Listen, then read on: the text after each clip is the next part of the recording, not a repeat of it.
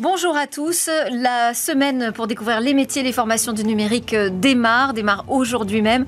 Vous avez sans doute des questions à ce sujet. Comment faire pour embrasser euh, ces filières et puis surtout comment faire pour obtenir davantage de talents et, les garder en France? Voilà, ce sera le sujet qu'on va aborder principalement aujourd'hui. On aura aussi rendez-vous avec David Lacomblette de la Villa Numéris euh, qui nous parlera de X ou la fuite en avant, d'autant plus qu'il y a eu des dernières frasques d'Elon Musk, mais bon, il y en a chaque semaine en même temps. mais d'abord, je propose d'adresser un sujet euh, sous haute tension. Des investisseurs ont décidé d'œuvrer pour la paix. C'est tout de suite trois questions dans Smart Tech.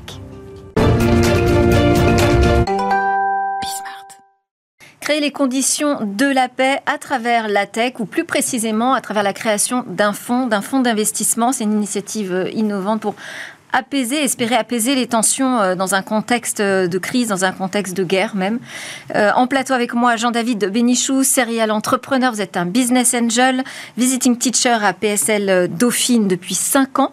Franco-israélien, vous partagez votre temps entre Paris, Tel Aviv et Londres et vous êtes le président, le fondateur d'Abramundi, dont nous allons parler avec Sam Sadroul Eslami. Bonjour, à tous les deux, bien sûr. Donc vous, vous êtes diplômé du master entrepreneuriat et projet innovant de la même université, euh, Dauphine. Vous êtes franco-iranien et euh, en 2023, ben, vous décidez de participer à cette aventure de création d'un fonds, d'un fonds un peu particulier dont on va parler, fonds d'amorçage pour des startups de la tech, euh, qui regroupe des entrepreneurs, des investisseurs qui ont envie en fait euh, bah, d'aider une jeune génération euh, qui veulent euh, apporter des nouveaux projets dans des régions qui sont souvent sous le scope d'actualités de, très négatives et en particulier en ce moment.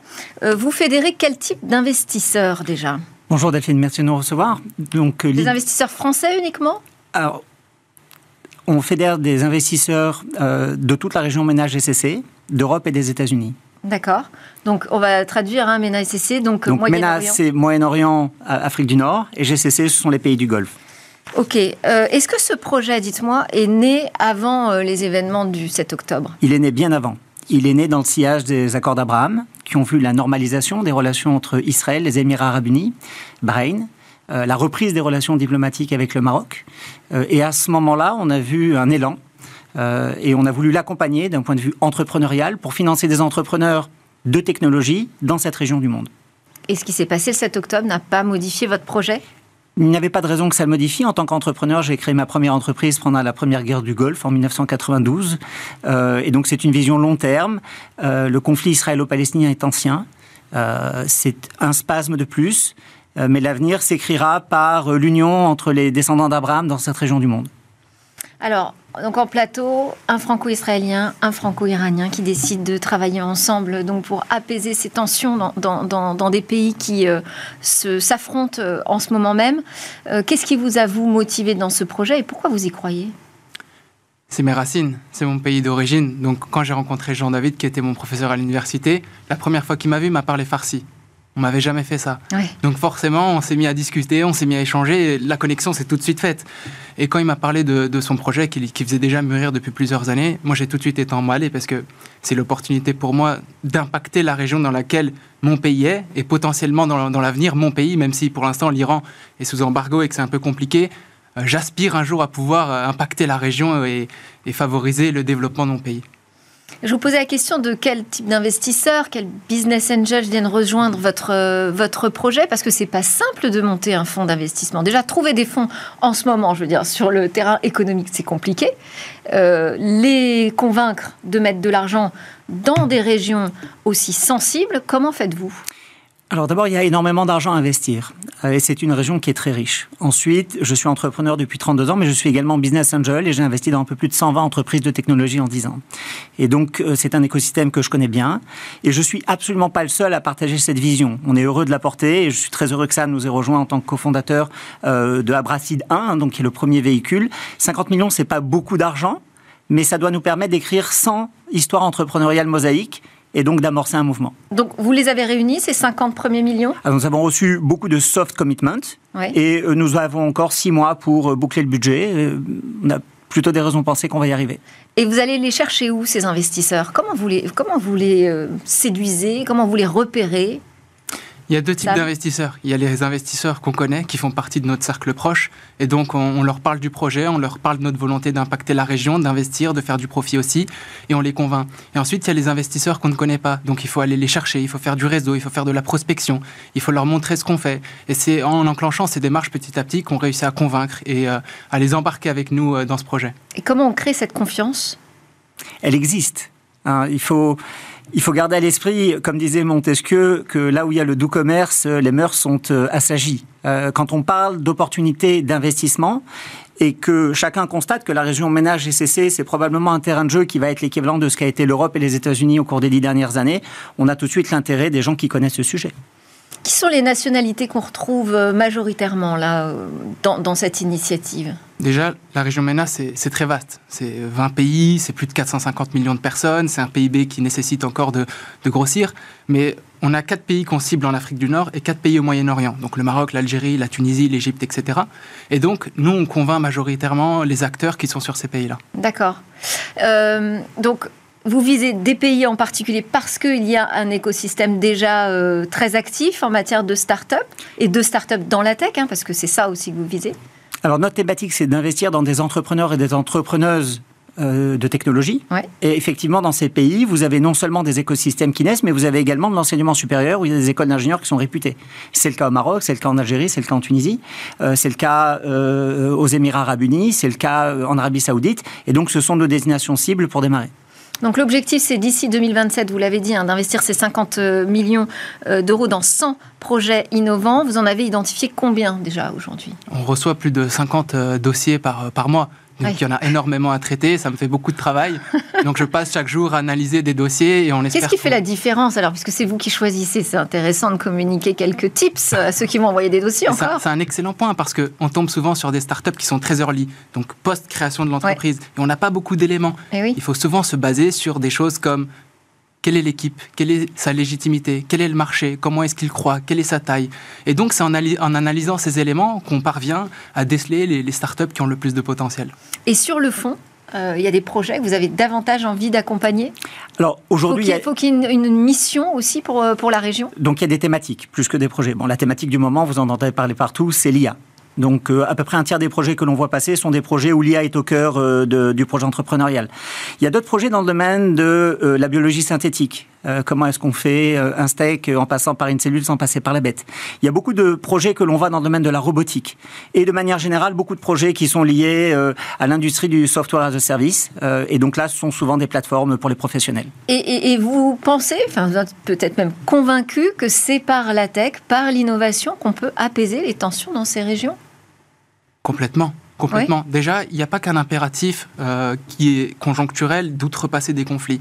Il y a aussi l'impératif de la transition climatique. On sait que ce sont des pays qui sont extrêmement dépendants des hydrocarbures. Et ceux qui réussissent à s'en détacher, à diversifier leur économie, c'est ceux qui arrivent à trouver un autre modèle. Donc un modèle de Startup Nation en se basant sur l'entrepreneuriat et en se basant aussi sur la tech. Et c'est aussi euh, apprendre à collaborer, travailler ensemble, dépasser les frontières. Ah, donc pour tout ça, on a écrit une charte qui est la charte mosaïque, hein, qui est l'équivalent des dix commandements du business et qui en fait transpose dans cette région du monde ce que l'on connaît euh, en France et en Europe au travers du RSE par exemple. Bon, si je vous demande quelles sont vos attentes là pour euh, début 2024 alors, d'avancer euh, dans les commitments. à venir. D'avancer dans les commitments que l'on reçoit et de commencer à déployer du capital. Euh, on a déjà un comité de sélection, on a déjà plusieurs entreprises qui ont passé plusieurs étapes. Et donc, on pense qu'on aura réalisé deux, trois investissements euh, d'ici le mois de mars. Et les startups peuvent encore envoyer des dossiers? Elles en envoient tout le temps. Sur notre site internet. Très bien. Merci beaucoup à tous les deux. Merci euh, d'avoir été réunis sur ce plateau. Merci beaucoup. Jean-David Bénichou, fondateur président d'Abramundi et Sam Sadrou-Leslami, donc cofondateur d'Abramundi. Et eh bien maintenant, on va enchaîner avec un tout autre sujet. On va s'intéresser à comment former davantage de talents dans ce secteur du numérique et de la tech. 2023, c'est la première édition de la Semaine du numérique et des sciences informatiques. Ça se déroule donc tout début décembre. C'est plein d'événements qui sont organisés à travers la France avec l'objectif eh de promouvoir ces filières, ces métiers euh, bah, pour répondre à la demande, à la recherche de talents, de profils spécialisés dans le secteur de la tech et du numérique. Je vais répondre évidemment à quelques-unes des questions des téléspectateurs, mais c'est surtout mes experts qui vont nous apporter euh, les éclairages nécessaires sur cette semaine. Rémi Ferrand est en plateau avec nous. Bonjour. Bonjour. Directeur général de l'association Talent du numérique. Vous œuvrez pour l'attractivité des formations et des métiers euh, dans ce domaine. Vous êtes également depuis 2022 le représentant de la Fédération Syntec en Pays de la Loire. Un petit mot peut-être sur euh, Talent du numérique. 70 euh, établissements d'enseignement supérieur font partie de votre association, ainsi que 2850 entreprises. Hein, c'est ça Exactement. On est. Euh, c'est la particularité de notre association de réunir les établissements de formation et les entreprises du numérique sur le sujet de l'attractivité, puisque tous les métiers techniques et scientifiques du numérique sont en pénurie. Donc, ce sont mmh. voilà le monde professionnel et le monde de l'enseignement supérieur qui sont unis pour créer notre association. Il y a une quinzaine d'années maintenant, et donc on œuvre justement pour faire permettre la rencontre entre les professionnels et les collégiens, les lycéens, pour leur faire connaître les parcours, la diversité des métiers. Et donc, nous sommes à l'initiative de cette semaine du numérique et des sciences informatiques. Et donc, cette implication, elle n'est pas nouvelle, mais en revanche, les besoins sont croissants, donc euh, de toujours plus présents. On va présenter quand même notre autre invité, Peggy Vicomte, directrice générale du collectif FAMAT Numérique. Bonjour. Bonjour. Euh, FAMAT Numérique, donc initiative en faveur d'une meilleure représentation des femmes dans ces filières et métiers du numérique, née en juin 2018 à l'initiative de six associations Hein. Là aussi, on voit euh, la représentativité autour de, ces sujets. Euh, on peut citer le CIGREF, Numéum, Talent du numérique évidemment, euh, la FMD, la CGE, Social Builder, bon, plein d'acteurs publics, privés, associatifs. Alors je voulais qu'on commence quand même par une question de contexte, parce qu'on parle de combien de postes à pourvoir là aujourd'hui dans ces métiers du numérique Aujourd'hui, on est sur un besoin de plus de 200 000 emplois à horizon 2027. Et le sujet, c'est qu'on a euh, un manque, enfin, on parle de guerre des talents, on a un manque de, euh, de ressources, euh, tous secteurs confondus. On sait que 8 métiers sur 10 vont être impactés, sont déjà impactés par le numérique. Et donc, euh, voilà, FAMAT numérique, la baseline de FAMAT numérique, c'est pourquoi se priver de 50% des talents. On pourrait régler une partie du problème si on embauchait les jeunes femmes qui souhaitent euh, euh, travailler sur ces filières. Ouais, et puis beaucoup de créations d'emplois hein, qui sont prévues aussi dans, dans, ce secteur. Exactement, il y a un rapport important de, la, de France Stratégie, de la DARES, hein, sur les métiers en 2030. Et le premier métier en 2030 en termes de recrutement, c'est l'ingénieur en informatique, devant les métiers de la santé, de, du service à la personne. Donc c'est le premier emploi, c'est l'ingénieur en informatique. On estime qu'il manque en gros 10 000 diplômés par an euh, dans le numérique chaque année. Donc euh, c'est des, s'accumulent bien évidemment, d'où le fait qu'on soit tous euh, et toutes mobilisés pour faire en sorte que ces métiers voilà, trouvent leur public. Alors, cette journée, je disais que c'était la première édition, mais en fait c'est un peu un renommage aussi hein, de, de ce qui se faisait euh, par le passé, la journée NSI. Pourquoi est-ce que ça a changé euh, Est-ce qu'il y a une nouvelle impulsion euh, qui est donnée par rapport à la journée NSI Alors, ça a changé notamment puisqu'il fallait donner un peu plus de temps et de plus ample créneaux pour les entreprises, l'établissement de formation et les centres de recherche pour s'organiser, pour faire ces fameux événements et, et, faciliter la rencontre. Ça nous permet aussi d'avoir des temps extrascolaires le mercredi et le samedi pour permettre encore une fois de toucher pas uniquement les collégiens et les lycéens, mais aussi parfois euh, leurs proches, euh, qui sont des prescripteurs, on le sait, en, matière d'orientation. Donc une journée, ça suffisait pas. Ça, suffisait pas, et euh, ça permet, voilà, aussi de démultiplier le nombre d'événements. Donc voilà, on avait une centaine d'événements l'année dernière, on a 400 dates prévues, donc entre le, le, 4 et le 9 décembre. Donc ça permet aussi une explosion des événements, et on peut, voilà, s'en réjouir. Alors, quand on parle des métiers du numérique, on parle de quel métier exactement? On a, on a, une citation là, un ingénieur en informatique, d'accord, pas que ça. Non, les, métiers du numérique, c'est différents métiers. Il y a 15 métiers phares, mais en fait, il y en a beaucoup plus. Mmh. Euh, on peut euh, travailler dans le numérique, dans l'agriculture, par exemple. Aujourd'hui, on sait qu'un agriculteur ou une agricultrice peut utiliser des capteurs et un programme euh, pendant la mise bas pour aller se reposer et surveiller la mise bas à distance. On parle aussi de numérique dans la santé pour peut-être détecter des cancers de manière non invasive.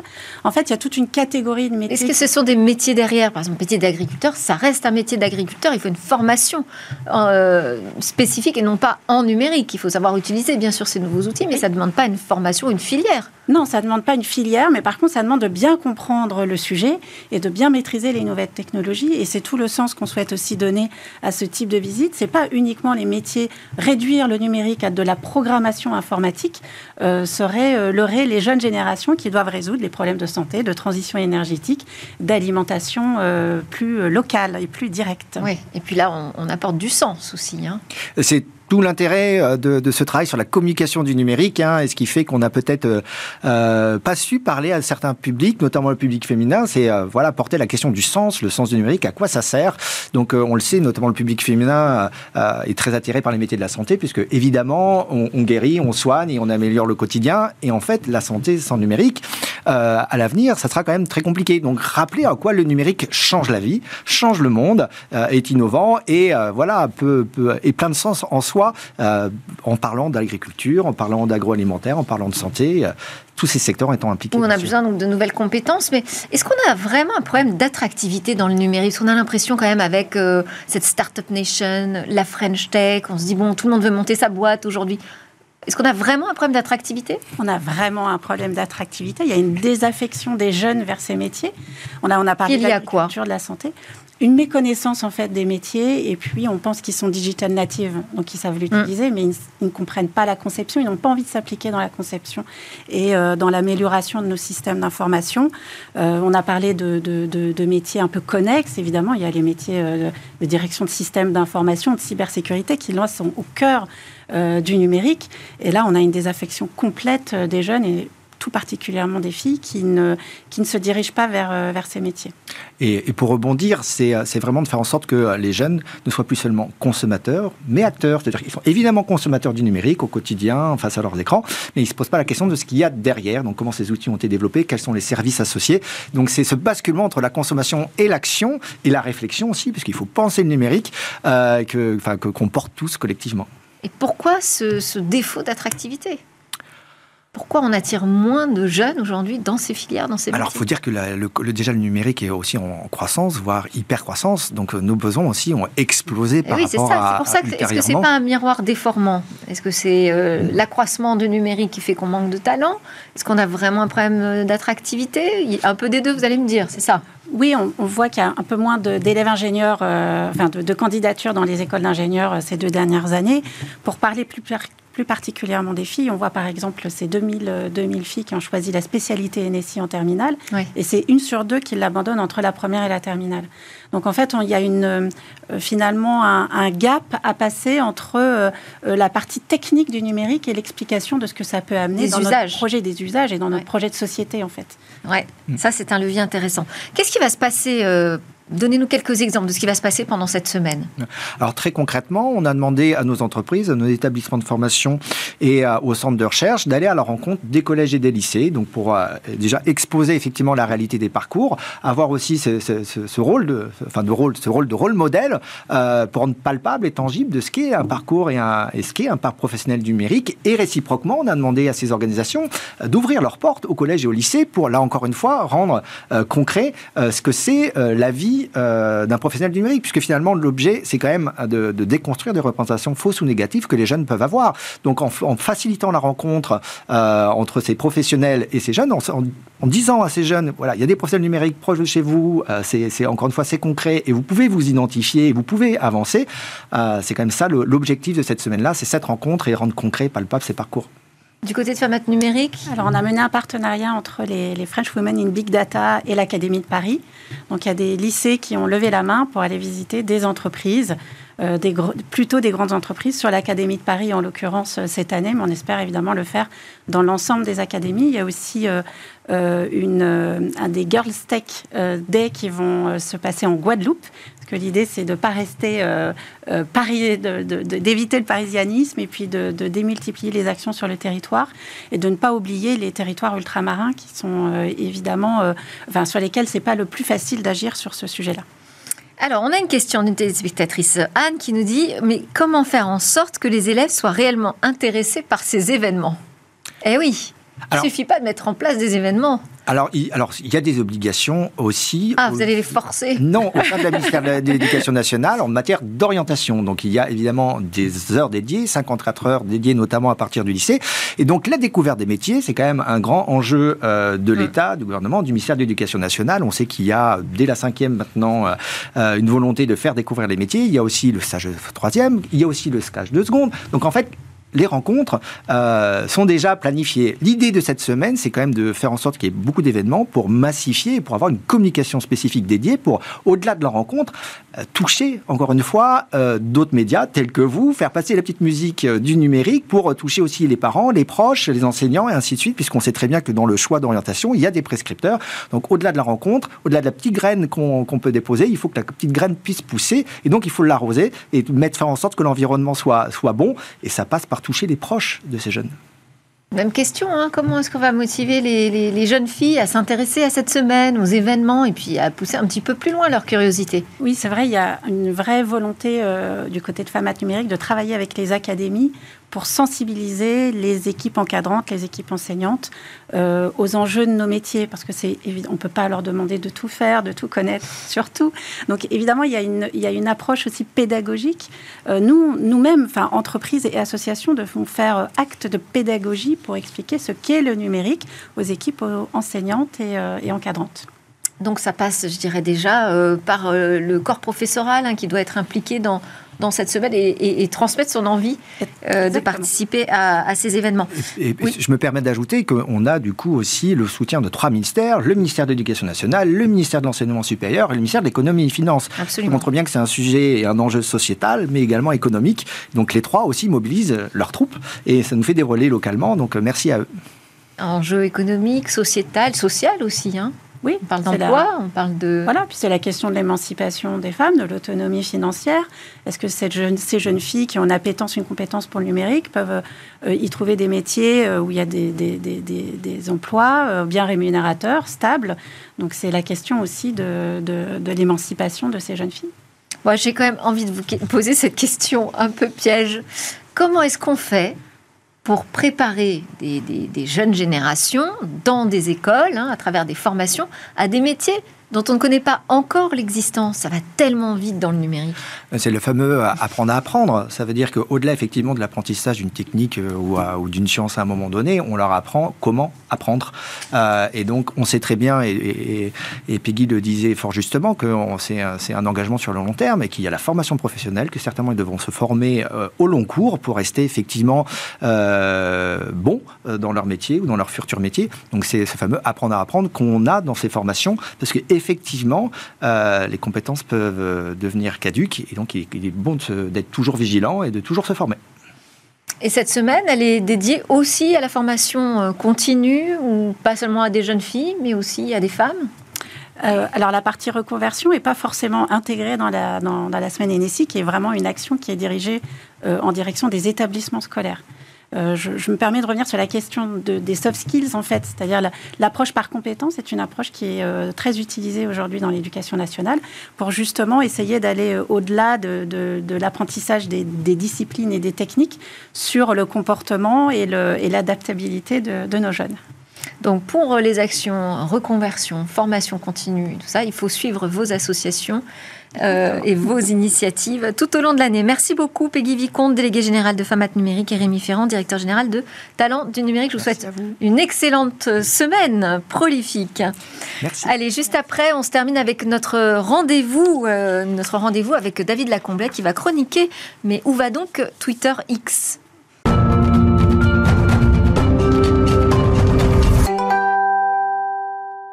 On termine cette édition avec la chronique de David Lacomblette. Bonjour David. Bonjour Delphine. Président de la Villa Numéris. Aujourd'hui, vous allez nous parler de X, la fuite en avant. C'est le titre que vous avez choisi pour votre chronique.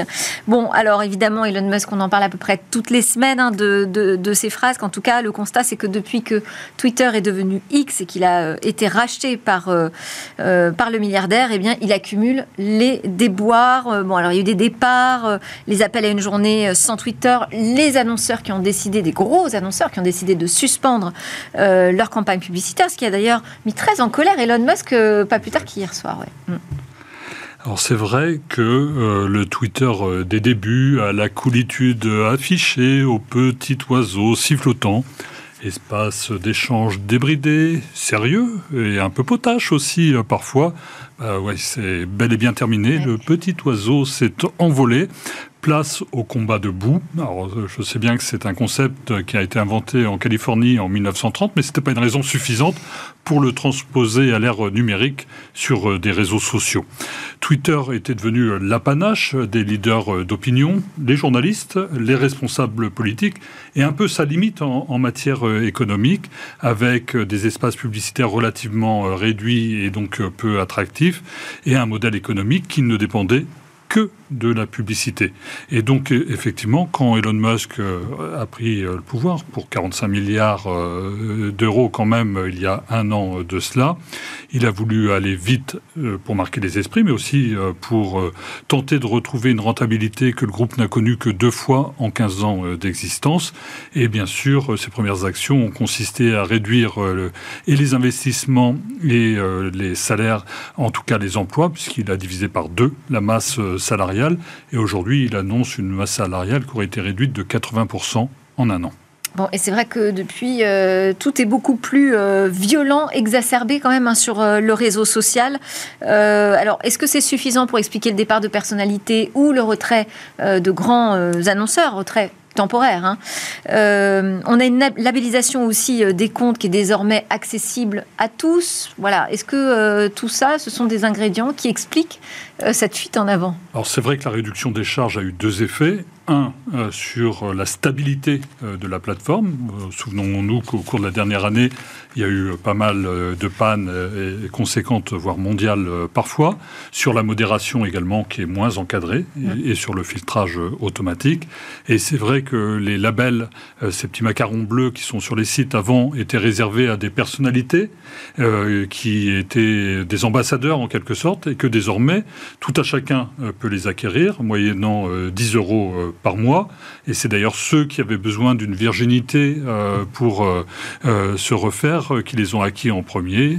Et effectivement, aujourd'hui, vous avez l'impression d'avoir des paroles sensées qui ne le sont pas du tout et qui colportent bah, tout le lit de la société en matière d'antisémitisme, de racisme, d'homophobie et bien pire encore. Alors, est-ce qu'il faut faire comme euh, Anne Hidalgo et quitter X? Alors, euh, on a vu que des personnalités comme la maire de Paris avaient quitté X euh, en, l'annonçant par pertes et fracas, que des annonceurs également ont décidé d'interrompre leur campagne, notamment après les accusations étayées contre Elon Musk d'antisémitisme. Et d'ailleurs, on voit bien qu'entre les deux, euh, les annonceurs lui ont fait un peu plus de mal, puisqu'il s'est attaqué, euh, comme vous le mentionnez tout à l'heure, directement à eux. On estime à 75 millions de dollars la perte sèche pour l'exercice en cours à la suite du retrait de, ces annonceurs. Et ce qui est intéressant, c'est de voir euh, comment Elon Musk argumente face à ces annonceurs, puisque clairement, il leur dit, vous êtes en train de mettre en péril la démocratie, puisque si X vient disparaître, c'est un porte-voix euh, de la démocratie qui va disparaître. Et ce qui montre bien d'ailleurs euh, en creux les raisons qui ont conduit Elon Musk euh, à acquérir cette plateforme comme des industriels au siècle dernier investissaient dans de la presse et, des quotidiens, lui a acquis une des plateformes les plus renommées au monde, dont d'ailleurs il est le compte qui a le plus de followers aujourd'hui. Bah, tout, tout, le monde va peut-être aller sur euh, Olvid, la messagerie 100% euh, chiffrée, euh, qu'on avait présentée d'ailleurs en 2021 dans, dans Smartech et qui est aujourd'hui vantée par le gouvernement. Et effectivement, les ministres sont enjoints d'aller dessus. Ça montre que les Français savent faire des applications. Faudra-t-il encore maintenant montrer qu'il y aura de l'audience? Parce que les réseaux sociaux ne valent que s'il y a tout le monde Merci beaucoup David Lacomblède. Merci à tous de nous suivre. C'était Smartech, c'est déjà terminé. On se retrouve très vite pour de nouvelles aventures sur la tech.